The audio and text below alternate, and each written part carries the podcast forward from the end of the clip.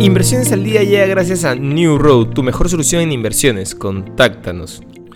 Hoy, en el plano local, los efectos del sismo político generado por la lobista Karelim López están empezando a tener sus primeras consecuencias.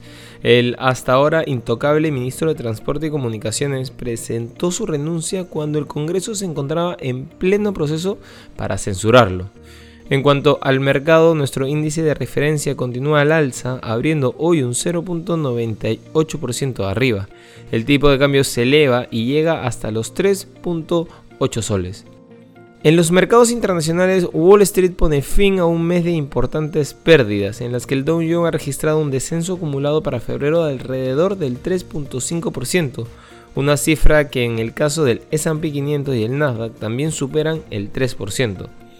Por sectores, la mayor ganancia fue para el energético seguido del industrial y el de bienes de consumo no esenciales.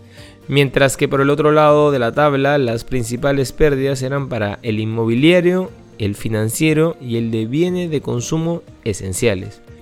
Por otro lado, la invasión de Rusia a Ucrania amenaza el suministro mundial de alimentos, dijo el martes el fabricante noruego de fertilizantes Yara que agregó que la comunidad internacional debe reducir su dependencia de las materias primas rusas para la agricultura.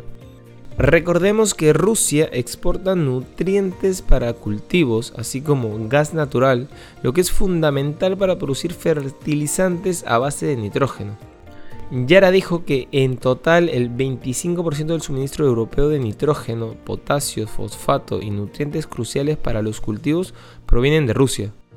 Los precios de los fertilizantes aumentaron considerablemente en los últimos meses de 2021, siguiendo los crecientes costos del gas natural.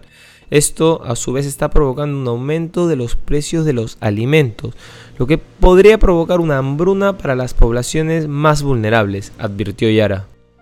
Y no queremos irnos sin mencionar que la criptomoneda más negociada del mundo, el Bitcoin, ha subido este martes a 44.407 dólares, un 6.06%, por lo que se acerca a la resistencia psicológica de los 45 mil dólares máximos del pasado mes de febrero, según los datos de Bloomberg. En este mercado la incertidumbre continuará acechando todos los activos, aunque los últimos movimientos sobre las donaciones en criptomonedas al pueblo ucraniano ha generado un alto volumen de negociación.